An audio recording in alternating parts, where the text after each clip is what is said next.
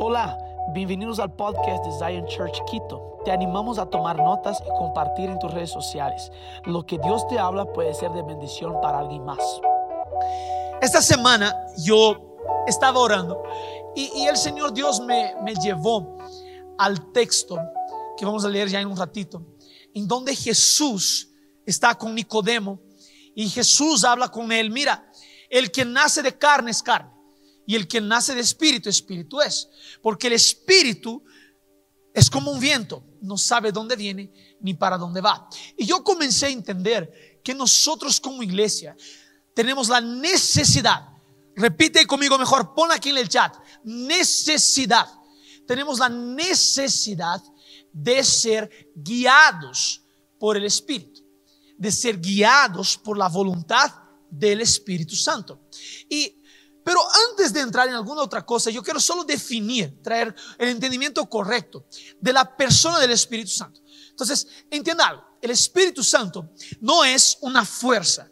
El Espíritu Santo no es una energía. El Espíritu Santo no es una, una, piel de gallina que sientes. El Espíritu Santo no es un sentimiento. Pero el Espíritu Santo es una persona.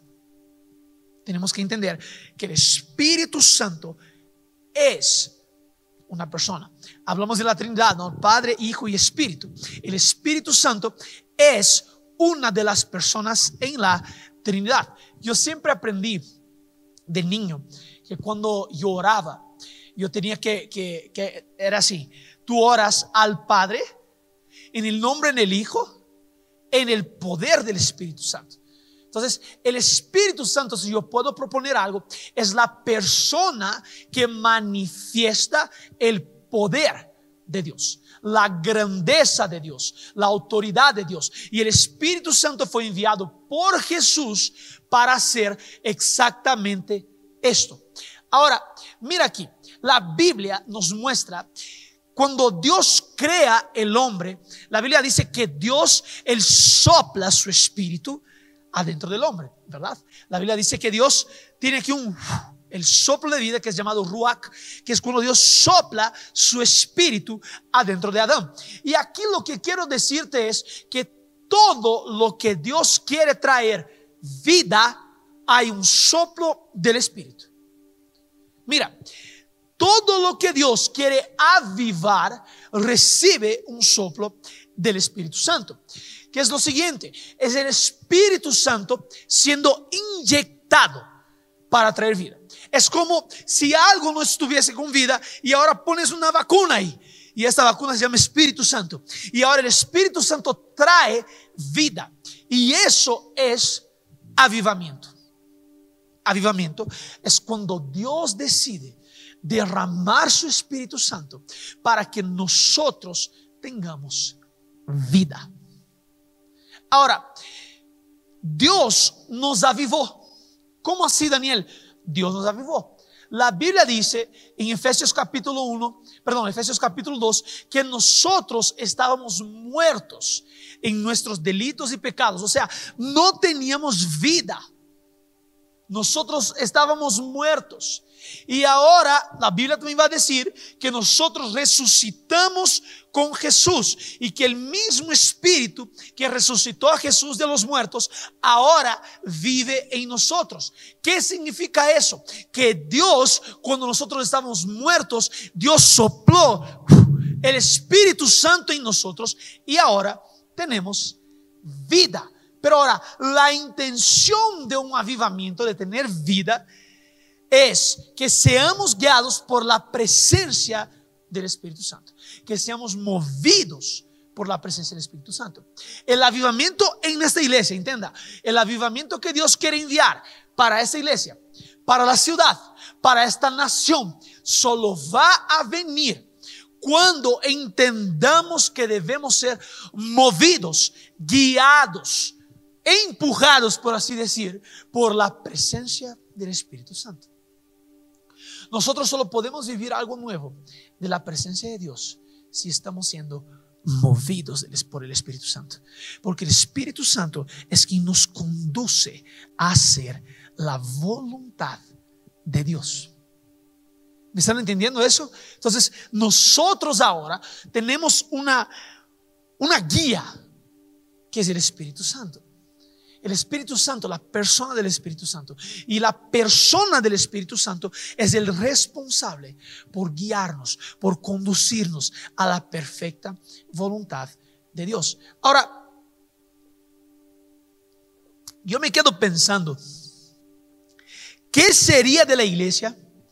sin la persona del Espíritu Santo. De verdad.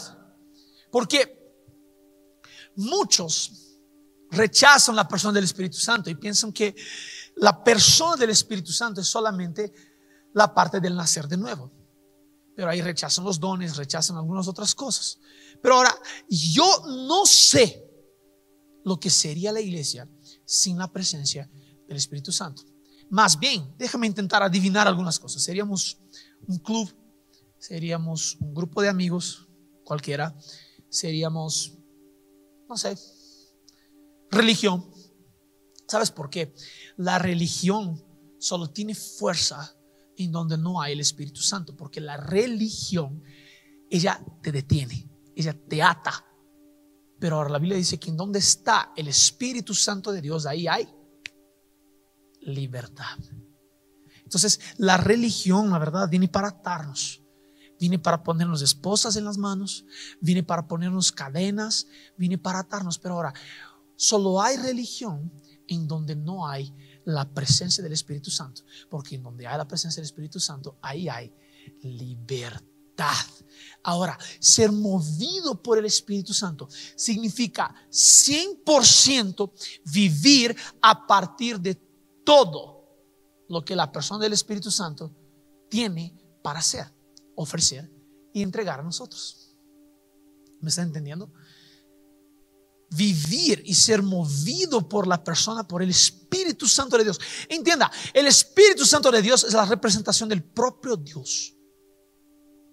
Y tener la guía, ser movido por el Espíritu Santo, tiene para, eh, la verdad, nosotros tenemos para que vivamos todo, para que estamos movidos por el Espíritu Santo, es necesario que nosotros estemos abiertos a todo lo que el Espíritu Santo tiene para hacer, ofrecer y entregar a cada uno de nosotros. Ahora, el Espíritu Santo en la Trinidad es la persona responsable por algunas cosas. ¿Ok? Déjame proponer aquí, va a aparecer aquí en tu pantalla, pero déjame proponer eso. Romanos capítulo 8, 11, yo no voy a leer, pero la Biblia dice que el Espíritu Santo fue el responsable de resucitarnos de la muerte para vida.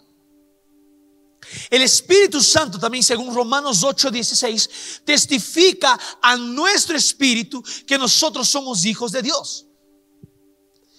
Otro, Juan 14, 26, testifica sobre Jesús a nosotros. Entienda algo, el Espíritu Santo, Él muestra las verdades de Jesús a nosotros.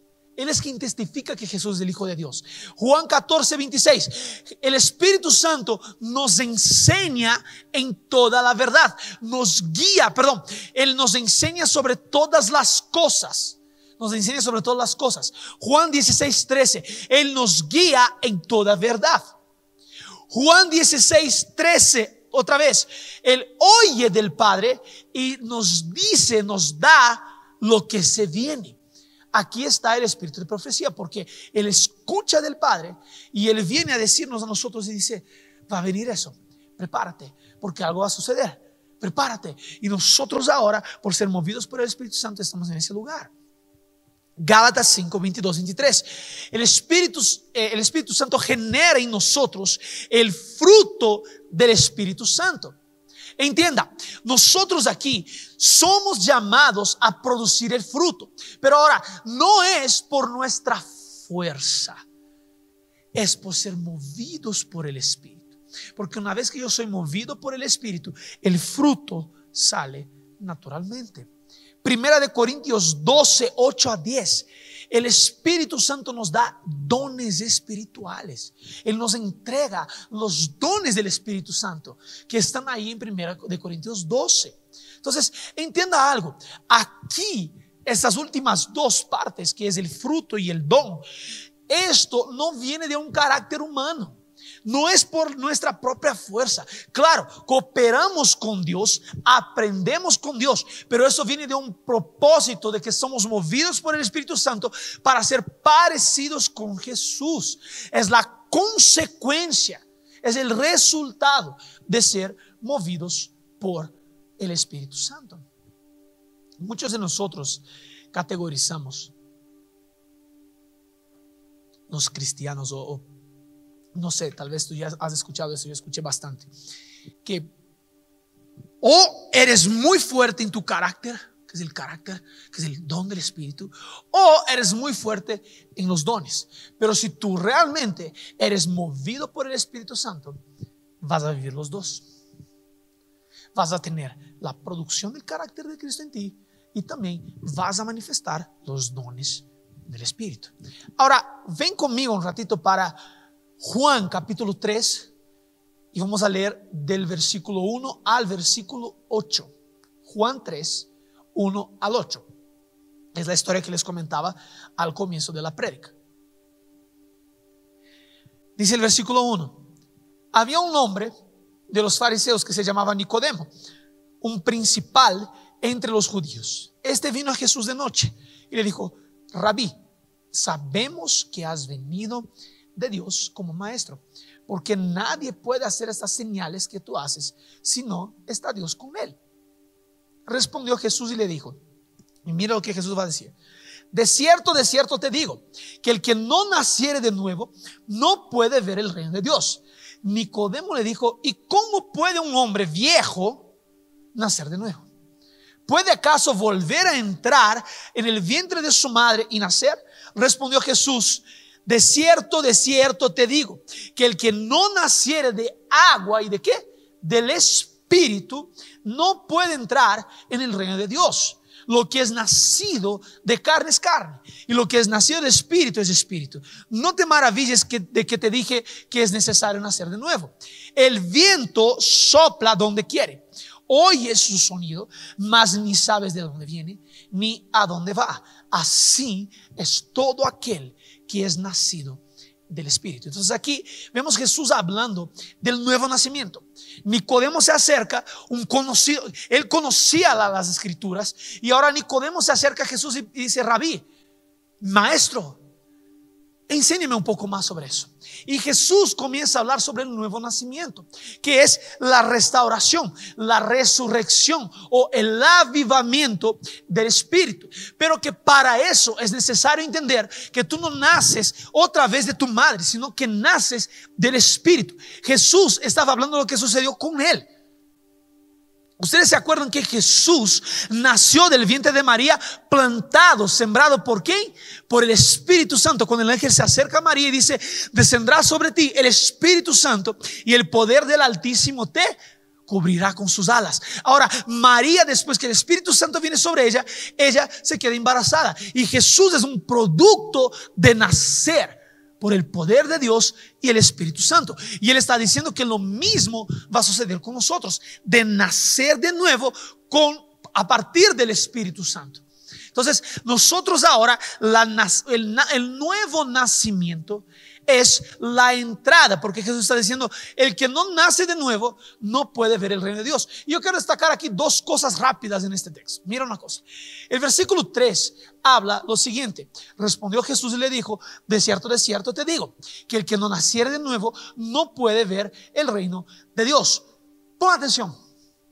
Solo los que son nacidos de nuevo, nacidos del Espíritu, pueden ver el reino de Dios. Y aquí quiero proponerte algo. El nacer de nuevo tiene que ver con la salvación. La salvación es la puerta de entrada para el reino de Dios. Entonces, cuando yo nací de nuevo, yo tengo este acceso a ver el reino de Dios, a ver el reino de Dios. Guarda eso porque eso es muy importante. Yo tengo acceso a ver todo lo que Dios tiene preparado, toda su grandeza, toda su hermosura, el reino de los cielos. Pero ahora, en el versículo 8 dice que solo los nacidos de nuevo son guiados por el viento del Espíritu Santo. Ahora, ¿qué quiere decir aquí? Que no es simplemente sobre la salvación. Porque la salvación es el nacer de nuevo para ver el reino.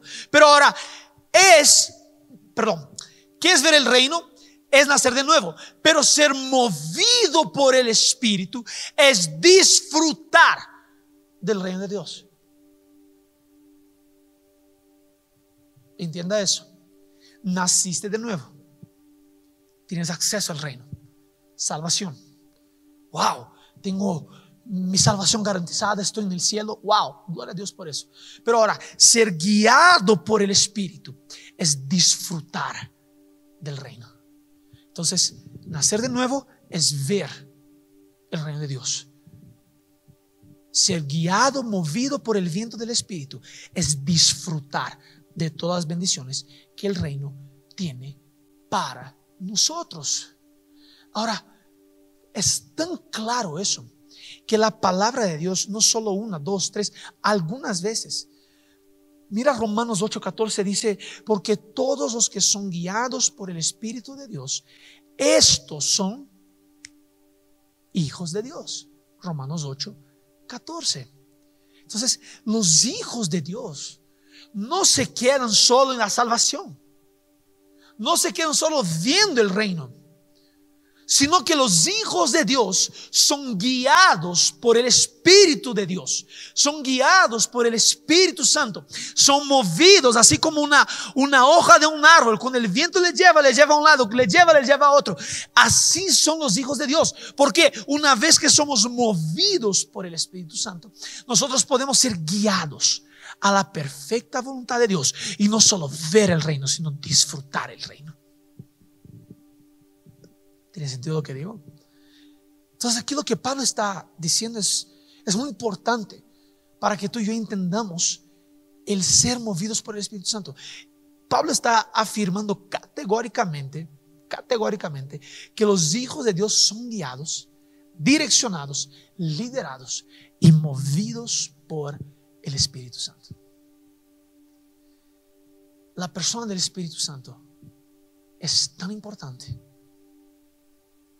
debemos honrarle. Debemos someternos al viento, al soplo, a donde Él nos quiere guiar. Ahora, yo quiero traer aquí cuatro puntos rápidos para ti el día de hoy. Cuatro puntos muy rápidos. ¿Qué es ser movido por el Espíritu Santo? Es la pregunta que quiero responder hoy. Yo tengo cuatro puntos.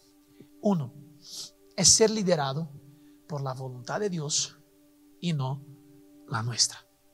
Anota eso. Ser movido por el Espíritu Santo es ser liderado por la voluntad de Dios y no la nuestra. Aquí, en este punto, es en donde yo abro mano de mis sentimientos, deseos y sueños. ¿Para qué? Para vivir bajo la voluntad de Dios. Y para vivir bajo la voluntad de Dios es necesario que desistamos de la nuestra. Pero entienda algo. Cuando abrimos, la, cuando abrimos mano de, la voluntad, de nuestra voluntad, somos llevados a vivir algo mucho más grande en Dios.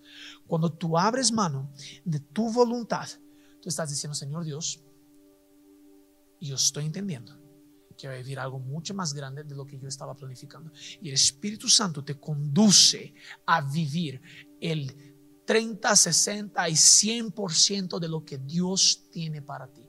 Cuando tú abres mano de tu voluntad, y aquí no estoy diciendo que vas a, literalmente olvidarte de tu voluntad, pero estás diciendo, Dios, está bien, yo te entrego eso. El Espíritu Santo te va a guiar un camino de tanta prosperidad que vas a comenzar a experimentar cosas mucho más grandes que tu voluntad. La Biblia dice que los planes de Dios son mucho más grandes que los nuestros, que los sueños de Dios son mucho más grandes que los nuestros. Entonces, imagínate que tu sueño es grande. Dios tiene un sueño mucho más grande para ti. Y si tú dejas a los pies de Él tus sueños, el Espíritu Santo va a ser el responsable de guiarte, de moverte a la perfecta voluntad de Dios. Ahora, nosotros debemos dejar de ser liderados por nuestras emociones. Yo veo una generación que se está levantando en esos tiempos, que sus emociones son más eh, hablan más alto que los hechos. hablo más alto que las verdades, hablo más alto que la voluntad de Dios. No, no, no, mi sentimiento, espera, espera, espera, espera, espera.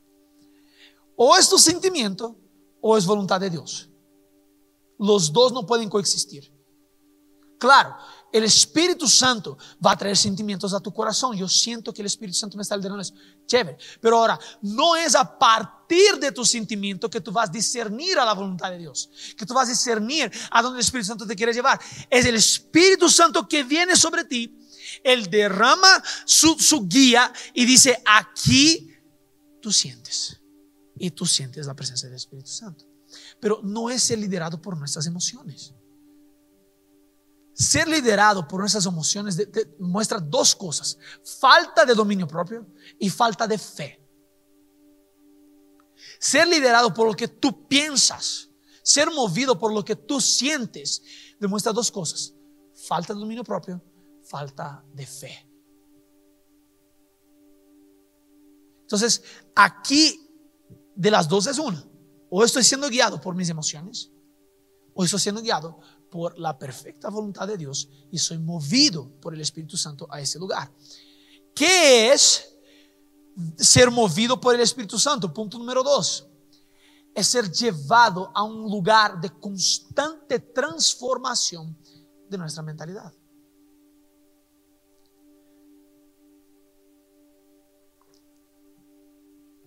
Como hijos de Dios, estamos constantemente siendo transformados. Eso se llama santificación. Eso se llama transformación de mente, que está en Romanos capítulo 12. La transformación de mente, la, transformación de la mentalidad ocurre cuando yo soy movido por el Espíritu Santo y el Espíritu Santo comienza a confrontar la mente que yo tengo. La Biblia dice que nosotros debemos llevar nuestra mente cautiva a Cristo y que las armas que tenemos no son carnales, sino poderosas en Dios para destruir toda altivez y todo pensamiento, toda fortaleza que está en nuestra mente, que opera en contra del conocimiento de Cristo.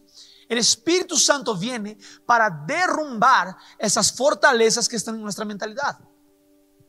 El Espíritu Santo viene para confrontar y para consolar. Eso es lo que dice la palabra, Él es el consolador. El Espíritu Santo viene y dice, eh, eh, eh, lo que estás pensando no está correcto. Porque déjame decirte algo, lo que tú piensas, luego accionas de acuerdo a lo que pensaste. Entonces el Espíritu Santo viene para transformar nuestra mentalidad y para que transformemos nuestra forma de pensar, nuestra forma de actuar, nuestra forma de hablar. Para eso viene el Espíritu Santo también. Y ser movido por el Espíritu Santo es estar en constante transformación de mi mente. Para que yo piense como Cristo, para que yo sea como Cristo, para que yo hable como Él, para que yo actúe como Él. Entonces, aquí yo tengo que entender que hay una necesidad de que el Espíritu Santo transforme mi mente. Porque yo no puedo conformarme con, este mundo. Yo no puedo conformarme con lo que está sucediendo. Yo tengo que vivir bajo el movimiento del Espíritu Santo. Y somos llevados en este movimiento de transformación de la mente a parecernos con Cristo, que es la intención del Espíritu Santo. Si el mismo Espíritu que resucitó a Jesús de los muertos ahora está sobre nosotros, en nosotros, nosotros ahora el objetivo es que seamos resucitados para parecernos a cada día más con Jesús. Y eso solo sucede si somos llevados, perdón, si somos movidos por el Espíritu Santo en la transformación de nuestra mentalidad. Punto número tres. ¿Qué es ser movido por el Espíritu Santo? Es crecer en revelación de las verdades de Cristo. Mira, yo dije antes que una de las tareas del Espíritu Santo es guiarnos a toda la verdad. La verdad es Cristo, la palabra de Dios. Y tenemos la palabra de Dios escrita. Es decir, el Espíritu Santo nos guía a entender las verdades de la palabra de Dios. Así que ya no andamos siendo guiados por doctrinas vanas de este mundo, sino que entendemos la revelación de la palabra de Dios. Cuando yo crezco en revelación de las verdades de Cristo, porque la Biblia dice que el Espíritu Santo me iba a guiar en toda la verdad. y me iba a dar testimonio de Cristo. El Espíritu Santo me mueve a este lugar de entender las verdades absolutas y las verdades bíblicas que van a pautar, van a basar ahora en lo que creo y lo que no creo. Una vez hay mucha gente que piensa que está siendo guiada por el Espíritu, pero está siendo guiada la verdad por doctrinas de hombres, que está siendo guiada la verdad por cosas vanas de este mundo, por doctrinas vanas. Entonces, si nosotros solo enfocáramos en la palabra de Dios y tú dijeras, Espíritu Santo, ayúdame a comprender esta verdad, ayúdame a comprender esta palabra. El Espíritu Santo iba a venir y decir, ok, ¿estás dispuesto a cambiar tu mentalidad? ¿Estás dispuesto a entender las verdades de Dios? Sí, ok. Tú lees la palabra de Dios, eso revela a Jesús y ahora tú entiendes la verdad sobre los temas, la verdad sobre cualquier tema vas a la palabra de Dios. Tengo que entrar en eso. Aborto, por ejemplo. La Biblia en ningún momento va a hablar que aborto está bien. Pero hay unos que creen que el aborto está bien. Daniel, ¿qué, qué falta de humanidad. No, yo estoy entendiendo una verdad, que la vida es formada no por ser humano, la vida es concebida por Dios. Esa es la verdad que está en Salmos que dice que Dios ya sabía todos nuestros pasos, ya nos, ya nos vio antes de que estemos en el vientre de nuestra madre. Eso es lo que dice la palabra de Dios. Entonces la verdad es esa. Esa es la verdad de Cristo. No es lo que el mundo me está diciendo. No es lo que la ideología tal me está diciendo. Esa es la verdad de Cristo. Hay muchos otros temas que podemos entrar, pero quise traer eso solo como un ejemplo de que por, por no ser guiado por el Espíritu y ser guiado por nuestras emociones, por lo que pensamos que sería más humanitario, por lo que pensamos que sería más justo, nosotros no somos guiados por la palabra de Dios, no somos movidos por el Espíritu. No somos movidos por las verdades del Espíritu, por las verdades de la palabra, porque el Espíritu Santo viene para demostrar la verdad. Entonces, ser guiado, ser movido por el Espíritu es ser llevado a entender la verdad. Ahora, la última, el último punto y voy a terminar y quiero orar con ustedes. ¿Qué es ser movido por el Espíritu Santo? Es vivir una vida de manifestación de lo sobrenatural. Todos los que somos movidos por el Espíritu Santo tenemos un estándar. Jesús. Jesús se movía en el poder del Espíritu, haciendo todo tipo de señales y maravillas. Eso dice la palabra de Dios. Y nosotros, como hijos de Dios, que somos guiados por el Espíritu Santo, deberemos movernos de la misma forma. Porque el mismo Espíritu que estaba sobre Jesús ahora está sobre nosotros. Y una cosa que yo quiero decir también. Vivir una vida siendo movidos por el Espíritu Santo es vivir una vida en donde siempre, repite conmigo, mejor pon en el chat, siempre tendrá, tendremos consuelo. Porque la Biblia dice que Jesús, cuando estaba hablando con sus discípulos, dice, yo voy, pero voy a enviar otro consolador el Espíritu Santo viene para consolarnos, para abrazarnos, para cuidarnos. Cuando estamos en momentos de aflicción, Él está ahí. Cuando estamos en momentos de tribulación, Él está ahí. Cuando estamos en momentos de tristeza, Él está ahí. Cuando estamos tal vez pasando por depresión, Él está ahí. Cuando estamos pasando, Él está ahí. El Espíritu Santo es la compañía perfecta porque Él es nuestro consolador. La palabra Espíritu Santo en el griego, en el Antiguo Testamento es ruach, y en el griego es paracletus. Paracletus es para de paralelo, es la persona que camina al lado. Ese es el Espíritu Santo. Esperamos que este mensaje haya impactado tu vida. Suscríbete porque subimos nuevas prédicas todas las semanas.